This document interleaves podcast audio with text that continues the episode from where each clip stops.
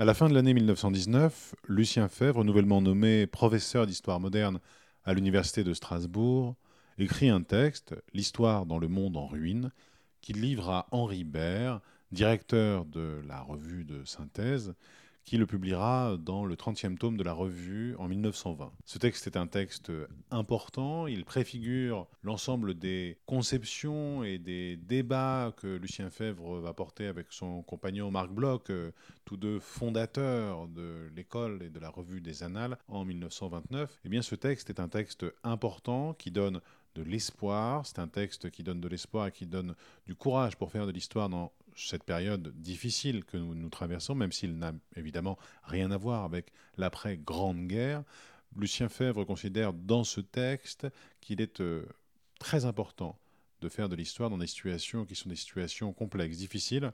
On a beaucoup retenu euh, de ce texte euh, cette citation L'histoire qui sert est une histoire serve.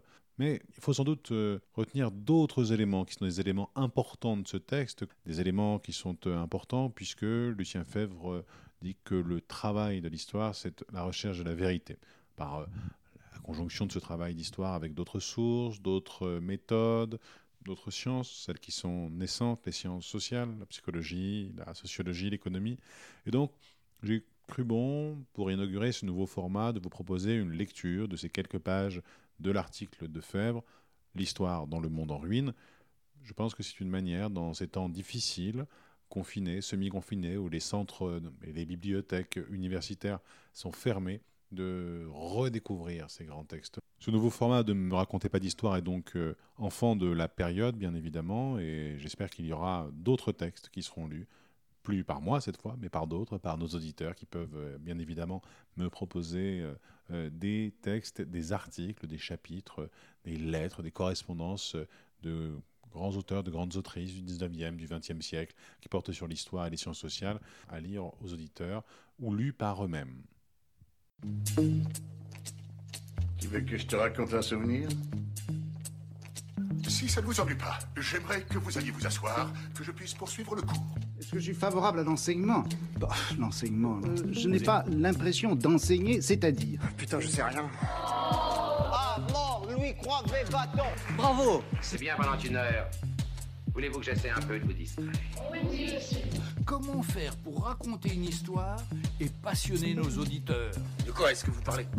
De la même chose que toi, tu parles. Et si je vous parlais d'autre chose aujourd'hui, ça vous plairait-il? À l'heure où, pour la première fois, je prends la parole en public dans l'Université française de l'Alsace française, à l'heure où, plus fortement que jamais, je sens ce que pèse l'honneur de donner ici l'un des enseignements capitaux de cette université, celui de l'histoire moderne, quel que soit mon désir d'éviter ce qui ressemble à vain apparat, je ne puis m'empêcher de rechercher avec vous, brièvement mais en toute conscience, les raisons d'être profondes, les conditions nécessaires, les principes de cet enseignement tel que je le comprends, tel que nous le comprenons. Si j'apporte avec moi comme un idéal le beau mot de Michelet, que l'enseignement est une amitié, je vous dois cette recherche, car une amitié durable, une amitié digne de son nom, ne se fonde que dans la clarté. C'est le fruit d'une connaissance parfaite et d'une sincérité vraiment candide. Je vous dois cette recherche. Mais ne songeriez-vous pas à réclamer ma dette?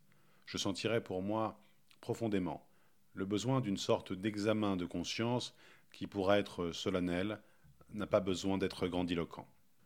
Nous voici ici, dans cette ville qu'il y a à peine un peu plus d'un an aujourd'hui, un usurpateur tenait encore captive. Nous voici rescapés d'une effroyable catastrophe, d'une tragédie sans précédent dans l'histoire, sauvés, mais combien meurtri, vainqueur, mais combien épuisé par notre victoire même.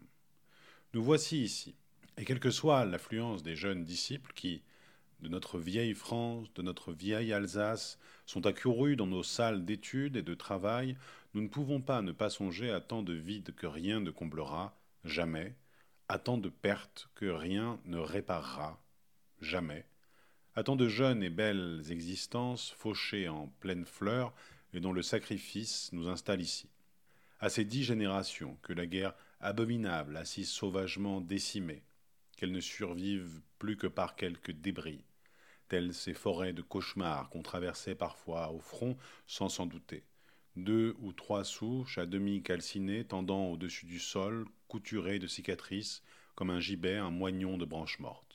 Et je dis que nous serions de bien pauvres créatures si, hantés, obsédés par la pensée de ces pertes, hantés, obsédés par l'idée que nous sommes là, chacun, non pas pour faire simplement notre tâche à nous, honnêtement, laborieusement, loyalement, de toutes nos forces et de tout notre cœur, telle que nous l'aurions faite si la grande tourmente ne nous avait pas pris dans ses tourbillons, mais pour faire en même temps, pour faire par surcroît leur tâche à eux, pour exaucer leurs vœux, pour remplir leur destin, pour donner à leur sacrifice toute sa valeur et toute son efficace.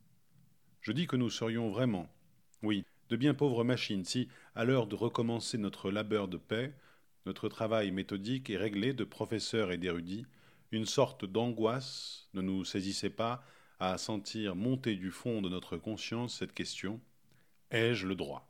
Ai-je le droit, historien que j'étais, de reprendre aujourd'hui ma besogne d'historien Faire de l'histoire, enseigner de l'histoire, remuer des cendres les unes toutes froides déjà, les autres encore tièdes, les plus récentes presque chaudes, mais cendres toutes, résidus inertes d'existence consumée. D'autres tâches plus pressantes, plus actuelles, plus utiles pour prononcer le grand mot, ne sollicitent-elles pas notre activité? Écoutez cette immense clameur qui emplit le monde haletant d'épuisement. Assez de discipline morte, assez de vanité littéraire, assez de théorie et de désintéressement.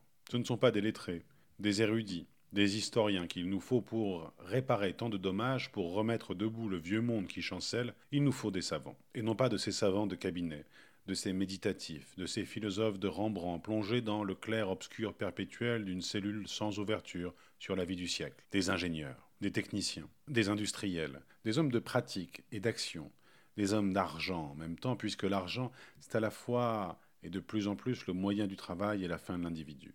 Moi qui vous apporte de l'histoire, ai-je le droit? Le droit personnel de donner mon temps, mon activité, ce qui me reste de vie à l'histoire le droit, surtout, parlant en maître à mes disciples, à mes étudiants, à vous-même, d'encourager les autres à suivre la même voie que moi. Pour vous, pour moi, l'examen s'impose. Mon droit, il faut que je le reconnaisse s'il existe et que vous le proclamiez avec moi.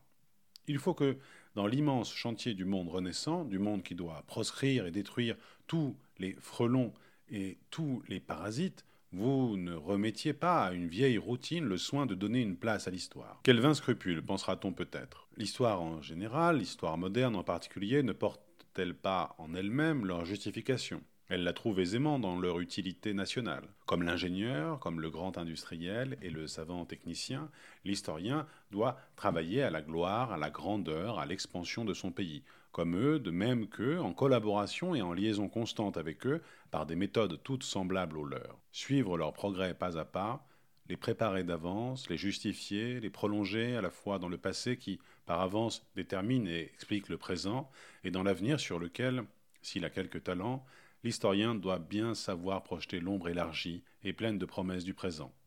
Telle est sa tâche, telle sa fonction dans la grande œuvre d'expansion et de restauration de son pays.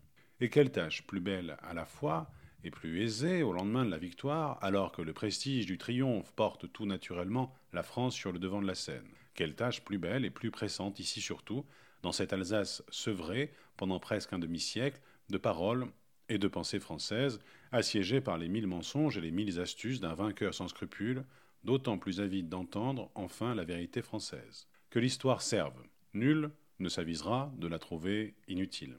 Eh bien non. S'il fallait acheter à ce prix le droit moral de faire de l'histoire, je le dis bien haut, j'y renoncerai. Et le nom que je viens de prononcer, je veux le prononcer d'autant plus fort, je veux le répéter d'autant plus haut que je parle ici, précisément dans cette salle, dans ce bâtiment élevé pour la justification d'une politique, pour la glorification d'une dynastie et d'un État. L'histoire qui sert, c'est une histoire serve. Professeur de l'Université française de Strasbourg, nous ne sommes point les missionnaires débotés d'un évangile national officiel, si beau, si grand, si bien intentionné qu'il puisse paraître. Nous n'apportons à Strasbourg, dans les plis de nos robes doctorales, ni provision d'antidotes savamment combinés pour détruire les derniers effets de la pharmacopée historico-providentielle de nos prédécesseurs, ni contre-épreuve ingénieusement maquillée et travestie à la française de cette vérité casquée et cuirassée aux faux airs de Bellone ou de Germania, seule et véritable déesse de ce qui était hier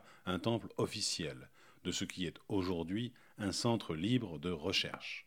La vérité, nous ne la menons point captive, dans nos bagages. Nous la cherchons. Nous la chercherons jusqu'à notre dernier jour. Nous dresserons à la chercher après nous, avec la même inquiétude sacrée, ceux qui viendront se mettre à notre école. L'habiller à la mode d'un pays, au goût d'une époque, au gré de nos passions, à défaut de notre conscience de savant, notre prudence nationale nous l'interdirait.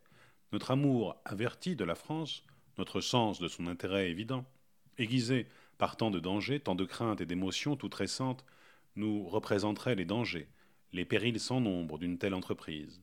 Ce qui a perdu l'Allemagne, n'est-ce pas précisément de s'être façonné une vérité à son usage exclusif, une vérité à sa ressemblance et à sa seule convenance N'est-ce pas de s'être hypnotisé dans la contemplation de cette figure imaginaire et d'avoir cru, finalement, par une sorte de suggestion volontaire, qu'elle était l'image de la réalité, alors qu'elle traduisait simplement le rêve malsain du plus monstrueux des égoïsmes nationaux?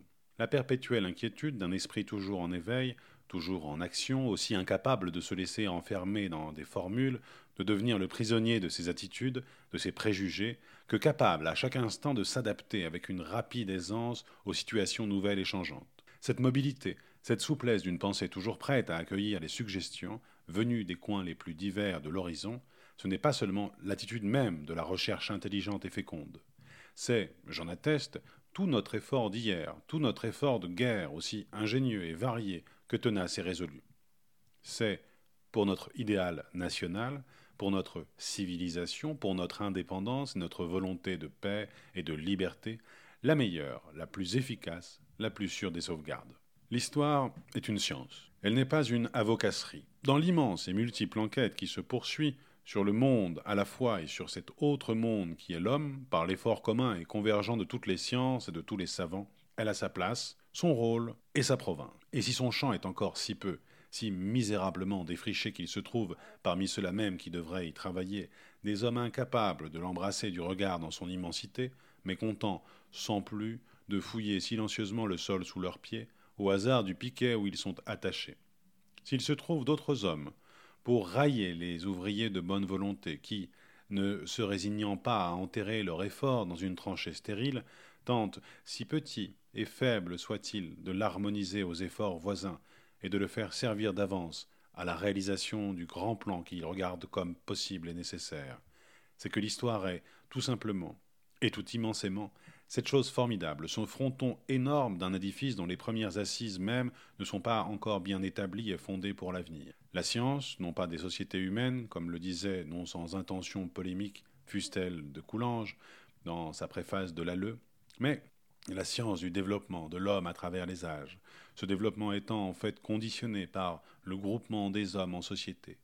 Établir scientifiquement les faits utiles à la connaissance de ce développement, tâche infinie déjà, d'une délicatesse, d'une difficulté, telle que pour beaucoup elle paraît suffire à absorber toute l'activité des historiens.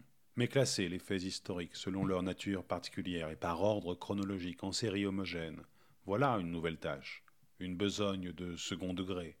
Et c'est en elle que, communément, on fait consister le propre de l'œuvre historique. Cependant, les séries une fois constituées ne devra-t-on point y chercher, soit en les examinant séparément, soit en les comparant entre elles, d'une part des successions, de l'autre des coexistences constantes de phénomènes, c'est-à-dire de lois. Ne sera-ce ne sera ce point-là le couronnement nécessaire du long travail des historiens, sa conclusion, son aboutissement et en même temps sa justification. Nous le croyons de toute notre foi, et c'est à préparer méthodiquement, consciemment, les voies à un tel travail que nous entendons ici consacrer le meilleur de nos efforts. Mais précisément, la justification que nous cherchions tout à l'heure n'est-elle point là, dans cet idéal même et cette volonté? Si l'histoire n'est comme tant de bons esprits le professe encore, qu'une connaissance de l'individuel et du particulier, de l'unique, de ce qui ne se représente pas deux fois, au lieu d'être, comme je le crois, la discipline critique qui doit départir l'individuel du collectif, étudier leurs rapports et leurs connexions, si l'historien, par ailleurs, n'est qu'un dégrossisseur de pierres, et circonstance aggravante de pierres qu'on lui interdit, à lui d'utiliser pour une construction d'ensemble, mais qu'on déclare par contre matériaux de choix pour le sociologue ou même le psychologue, alors vraiment, qu'on chasse l'histoire de cette maison et qu'on invite les historiens à consacrer à des tâches plus fécondes une activité dont ils n'ont pas le droit de mésuser dans la grande détresse d'un monde qu'on a quelque pudeur à qualifier de civilisé.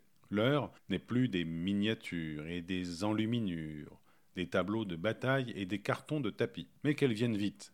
Par contre, l'heure bienfaisante, l'heure espérée d'une mainmise progressive et méthodique de la science sur l'univers, l'heure où, dans le désordre universel, s'introduira un peu de cet ordre bienfaisant qu'engendre la connaissance et l'application des lois. Ainsi, à nos yeux, l'histoire est une science, et qui, comme toutes ses sœurs, entend bien aboutir à des lois. Mais peut-on dès maintenant se proposer comme but la constitution d'un corps de lois historiques Comme but lointain, oui. Comme but idéal, oui. Comme but prochain, non. Les temps ne sont pas venus. De l'amas des faits historiques, tirés des lois, des lois véritables, des lois entraînant prévision de l'avenir, l'entreprise n'est aujourd'hui ni à mon pouvoir, ni au pouvoir de personne. Y a-t-il là de quoi railler, ou tirer argument contre l'histoire, ou conclure qu'elle n'est pas, qu'elle ne saurait être jamais une science Car qu'est-ce qu'une prétendue science qui, depuis qu'elle existe, n'a pu encore formuler de loi Mais, au fait, depuis quand existe-t-elle? Depuis des dizaines de siècles. Si l'on tient Hérodote pour un historien au même titre que fut celle de Coulanges, depuis quelques décades à peine. Si l'on estime que, dans la seconde moitié du XIXe siècle seulement, l'une des deux ou trois disciplines les plus compliquées et les plus délicates a commencé réellement à prendre conscience de sa méthode et de son but. L'une de celles où la détermination des causes, en raison même de leur nature et de leur complexité, souffre des difficultés telles qu'elles peuvent paraître parfois presque insurmontables aux bonnes volontés les mieux assurées. Une de celles, enfin, dont les progrès apparaissent le plus étroitement subordonnés à ceux d'autres sciences voisines, encore dans l'enfance, et pour n'en citer que deux, la psychologie et la sociologie. Toutes deux réunies sont-elles, à l'heure actuelle, beaucoup plus riches en lois que notre jeune histoire. En fait, l'histoire, jusqu'à présent, n'a guère connu que de fausses lois. Généralisation brillante, improvisée, à l'aide de faits insuffisamment nombreux et mal analysés par des esprits trop enclins à devancer les temps, dans l'excès même de leur vivacité. Les unes se soucie moins de contrefaire des lois proprement dites que de munir les historiens d'un principe d'ensemble qui leur permette de réduire à l'unité d'une explication passe-partout cette écrasante complexité du monde vivant sous laquelle succombe parfois leur raison. De ces prétendues lois, la plus connue, sans doute, a fait jadis fortune, sous le nom de matérialisme historique. Toute l'histoire de la société humaine jusqu'à ce jour est l'histoire de lutte entre oppresseurs et opprimés, dressés les uns contre les autres dans un conflit incessant, menant une guerre sans répit, tantôt masquée, tantôt ouverte, tantôt consciente, tantôt inconsciente, mais toujours fatale et qui ne peut s'achever que par un bouleversement révolutionnaire de la société tout entière, ou par la destruction des deux classes en conflit. Or, ces classes, d'où proviennent-elles? De l'économie, c'est-à-dire de la propriété, de la technique, de la production et de l'organisation du travail. Et, de même que pour la plupart des individus humains, l'essentiel de la vie, c'est le métier, de même que le métier qui est la forme économique de l'activité individuelle, détermine le plus souvent les habitudes, les pensées, les douleurs, les joies, les rêves même des hommes. De même, à chaque période de l'histoire, la structure économique de la société détermine les formes politiques, les mœurs sociales et même la direction générale de la pensée. S'il y a, et puisqu'il y a une politique, une religion, une morale, un art, une littérature, tout un système d'idées spécifiquement bourgeoises ou spécifiquement aristocratique ou spécifiquement ouvrière, il s'ensuit que l'économie est la cause véritable non seulement de toutes les transformations politiques, mais encore de toutes les conceptions religieuses, morales, esthétiques ou intellectuelles de l'humanité. Système explicatif de tout l'ensemble des faits historiques, le matérialisme historique connaît des rivaux, aussi ambitieux, aussi démesurés, aussi chimériques que lui. Les uns, supraterrestres, pourrait-on dire, ce sont ceux qui dérivent de cette théorie providentielle de l'histoire universelle qu'exposait jadis avec tant de force Bossuet, et que naguère encore un esprit curieux, M. Garat, dans un livre intitulé Simple hypothèse, l'action providentielle de la Révolution française depuis 1789 jusqu'à nos jours, appliquait curieusement à la Révolution française les autres d'ordre physique et naturel, tel ce système étrange que, dans toute une série d'ouvrages destinés à établir, comme il dit, la grande loi de l'histoire, un Belge, M. Millard, s'est acharné à exposer et à prétendre démontrer, système au terme duquel la vie des peuples procéderait par génération historique d'environ un millier d'années, se subdivisant elle-même en phases d'environ 250 ans. Ce seraient les courants électriques qui parcourent notre globe, ce serait le magnétisme terrestre qui rendrait compte de ces oscillations, de ce rythme millénaire des événements historiques, des alternatives d'éclat et de déclin, que M. Millard s'efforce de définir dans l'histoire des différents peuples. D'autres lois se présentent sous une forme à la fois moins et plus ambitieuse que les précédentes, elle n'essaie pas de fournir un principe d'explication universelle de tous les faits historiques, de doter les historiens de la clé passe-partout qui leur ouvrira toutes les arcanes du passé. Elle se propose de déterminer l'ordre régulier et normal dans lesquels se succèdent les sociétés, les régimes, les croyances, les économies, les manifestations intellectuelles de tout ordre. Auguste Comte a donné, dans sa loi des trois États, un premier échantillon de ces sortes d'explications, plus modestes en apparence semble-t-il que les précédentes, plus ambitieuses en réalité, puisqu'elles ont la prétention de permettre une prévision certaine de l'avenir. Je parlais tout à l'heure du livre de Garat sur la Révolution. L'auteur y fait cette remarque, que la Révolution française, entendue d'une manière très large comme s'étendant de 1789 jusqu'à nos jours, se divise en deux périodes. Petit a, de 1789 à 1799. Petit b, de 1799 à nos jours. Or, la période A voit se succéder trois régimes politiques en dix ans. A. Monarchie constitutionnelle, c'est la constituante. B. Démocratie, c'est la convention. C. Régime parlementaire, c'est le directoire. Semblablement, la période B voit se succéder, mais en plus de 100 ans cette fois, les trois mêmes régimes politiques et dans le même ordre, c'est-à-dire la monarchie constitutionnelle, Premier Empire et Restauration, démocratie, la Seconde République, régime parlementaire, l'Empire et la Troisième République. Ainsi, la période A serait comme l'esquisse, la préfiguration, la préparation rapide de la période B, qui reprendrait, mais avec plus de loisirs, plus d'intervalles et d'efficacité, l'ébauche tracée de façon fugitive entre 1789 et 1799. À quoi bon insister sur le caractère artificiel de cette tentative et de toutes celles qui lui ressemblent?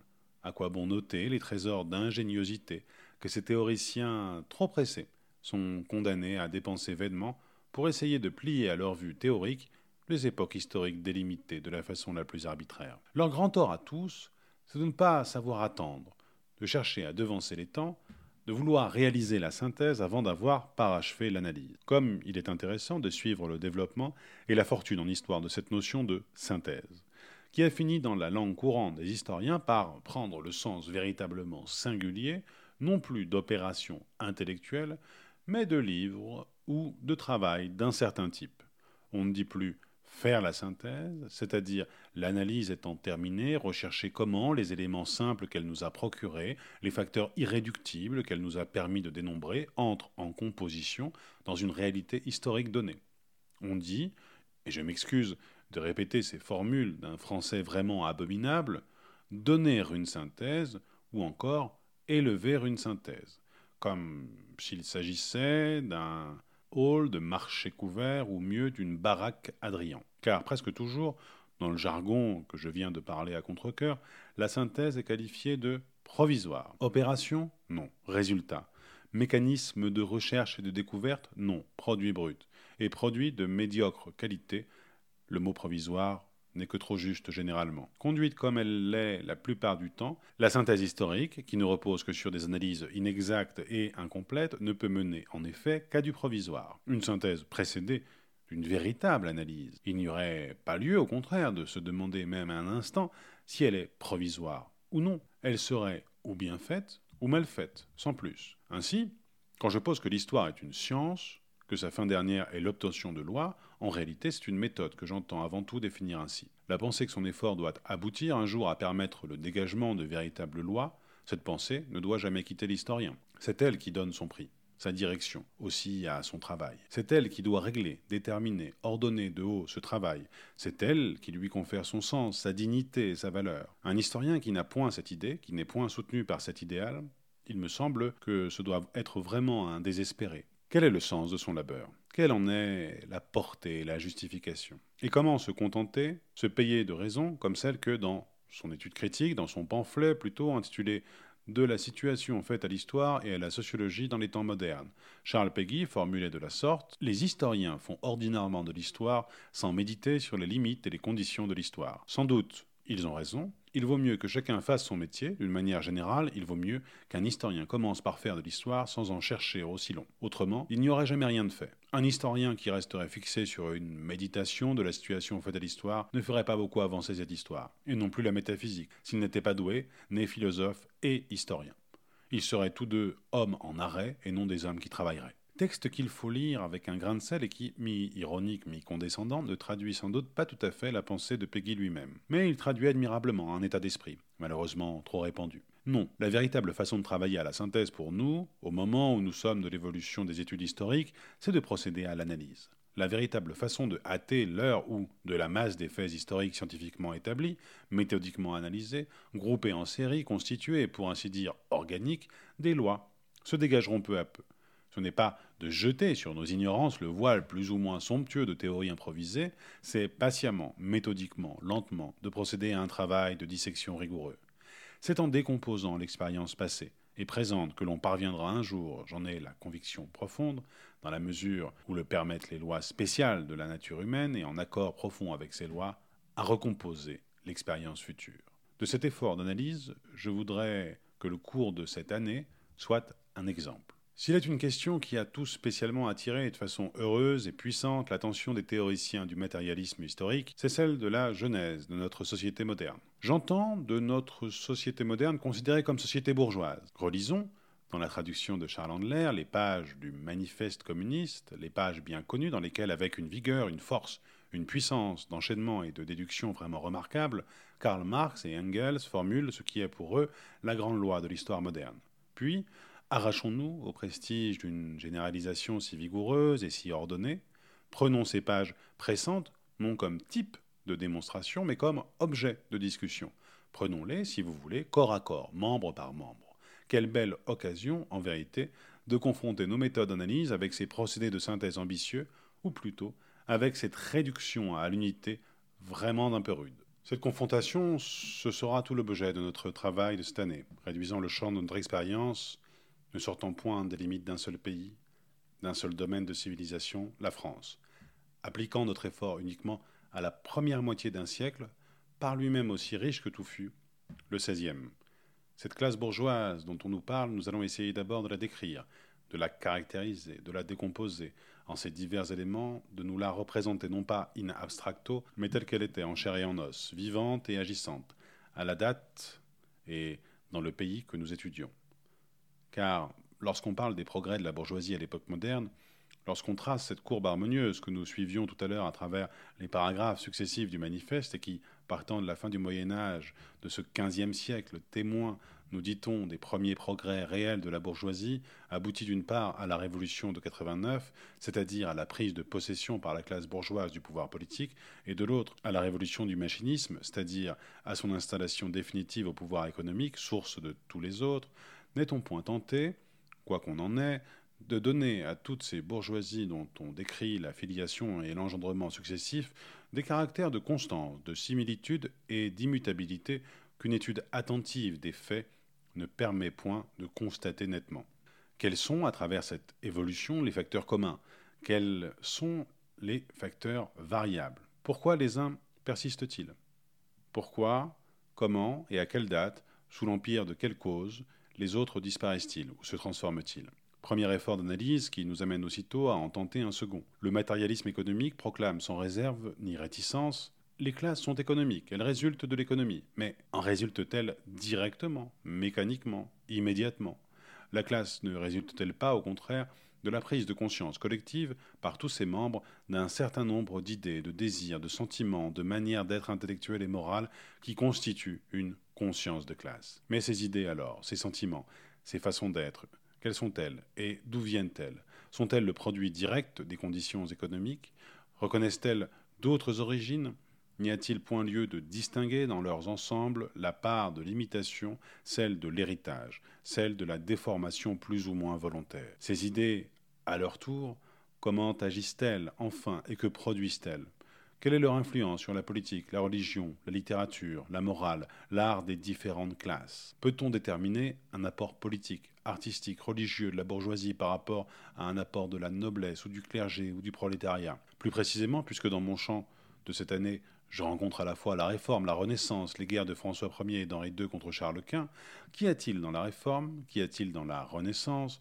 De spécifiquement bourgeois, de spécifiquement noble?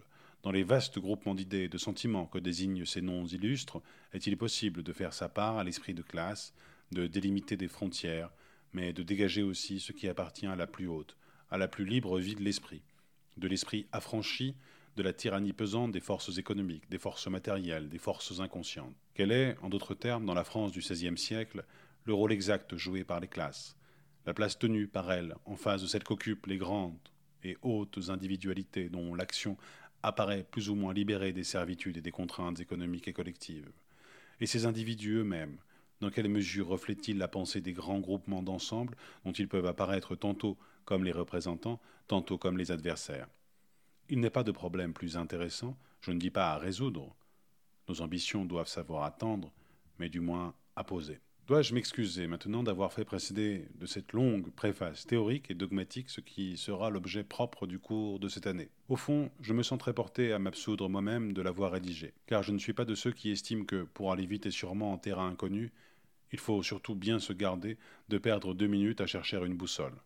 L'histoire telle que je la conçois, et que je m'efforcerai de la promouvoir et de la pratiquer ici, vous en voyez nettement, j'imagine, les traits caractéristiques. Dans ses procédés, elle est essentiellement analytique. Non qu'à la synthèse, elle entende dénier ses droits. Mais il faut commencer par le commencement, et avant de conduire par ordre ses pensées, en commençant par les objets les plus simples et les plus aisés à connaître, pour s'élever peu à peu, comme par degrés, à la connaissance des plus composés, il faut d'abord connaître et saisir ces objets les plus simples et les plus aisés à connaître. Il faut commencer, en d'autres termes, et ces termes sont toujours cartésiens, par décomposer chacune des difficultés, disons-nous, chacun des complexes de faits historiques, en autant de parties qu'il se peut et qu'il est requis pour mieux les résoudre. Analytique dans ses procédés, notre histoire n'est ni collectiviste ni individualiste, puisque tout son effort tend non pas à nier arbitrairement la possibilité des initiatives individuelles, mais à leur faire leur part aussi bien à l'intérieur des classes que dans le champ clos de ces classes, aux prises avec d'autres collectivités ou avec des forces individualistes. Dans son esprit, enfin, elle est idéaliste, et elle le demeurerait même si ses analyses aboutissaient, contre toute prévision, à prouver le primat de l'économique.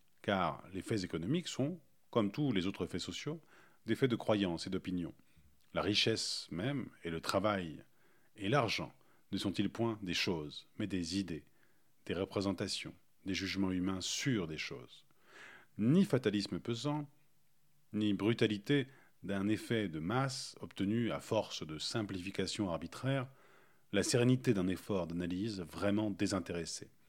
Tel sera, dans les leçons qui vont suivre, celle-ci, l'idéal que je m'efforcerai en toute liberté d'esprit d'atteindre avec vous et de réaliser de mon mieux. 4 décembre 1919, Lucien Fèvre.